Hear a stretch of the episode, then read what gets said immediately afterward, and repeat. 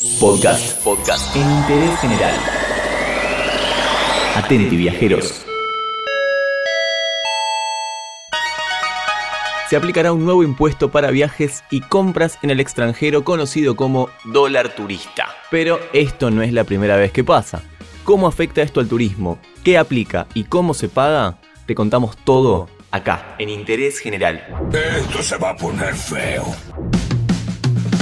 Hoy no vamos a viajar a ningún destino exótico ni a hacer una lista de lugares particulares. No. Hoy vamos a encargarnos de un tema más de agenda, algo de lo que está hablando muchísima gente, el dólar turista. La plata, la plata, lo único que le importa a la familia es la plata. Repasemos.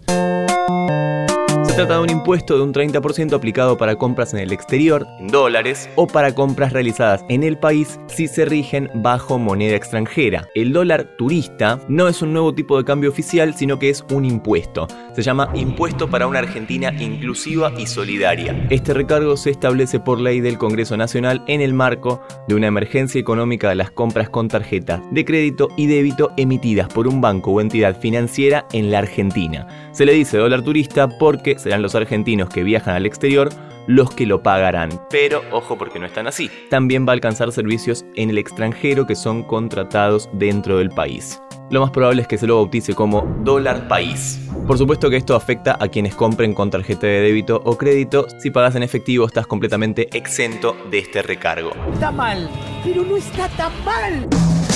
Sin embargo, como decíamos, también afecta a compras realizadas en nuestro país. Algunos servicios afectados serán Netflix, YouTube Premium, HBO Go, Amazon, Disney Plus, Spotify, Airbnb, Tinder Gold y otras aplicaciones de entretenimiento. En principio no incluye a estas aplicaciones de transportes de pasajeros, como por ejemplo Cabify. Uber está exento de esto porque sabemos que Uber no es del todo legal y no tiene permitido el pago con débito o crédito.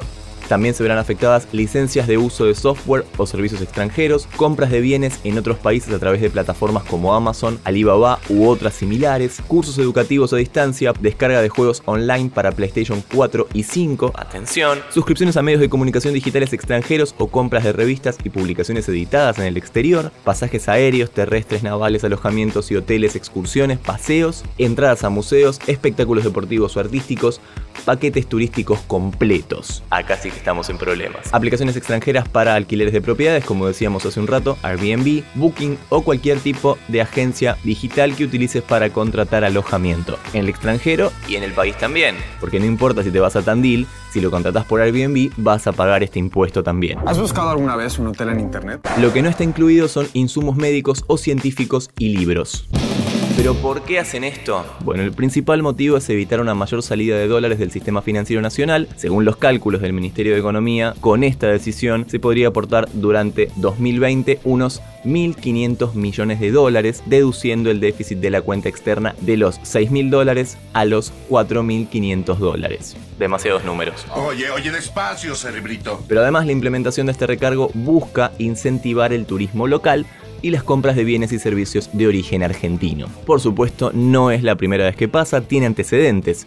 Dejemos un rato en el tiempo y vamos al año 2014. Lo aplicó el gobierno de Cristina Kirchner en el 2014 por los mismos motivos. La diferencia es que no fue una medida adoptada por ley, sino que fue una resolución de la AFIP. En ese caso, el sobrecosto podía tomarse a cuenta del impuesto a las ganancias, tanto para trabajadores autónomos como para los que estaban en relación de dependencia. Podían reducirlo de ganancias. De hecho, en ese momento las compras de más de 25 dólares tenían un impuesto del 50% de su valor. Y en el caso de que el comprador supere el límite debería inscribirse como importador. Todo eso es lo que sucedía en el 2014, pero volvamos a la actualidad. ¿Qué pasa ahora si compras en cuotas con la tarjeta en dólares en el exterior? Bueno, la percepción del impuesto se va a aplicar en la fecha de cobro del resumen o liquidación del plástico, o sea que vas a pagar el 30% en el primer pago para garantizar que se ingrese el pleno del total de la recaudación de inmediato. No hay ningún tipo de escapatoria. No tenemos escapatoria. Tenemos un nuevo impuesto entre nosotros, se trata del dólar turista o dólar país, así que vamos a tener que empezar a vivir con estos conceptos y por supuesto se vienen recomendaciones, tips y todo lo que necesites acá, en interés general. Entérate de esto y muchas cosas más y muchas cosas más en interésgeneral.com.ar.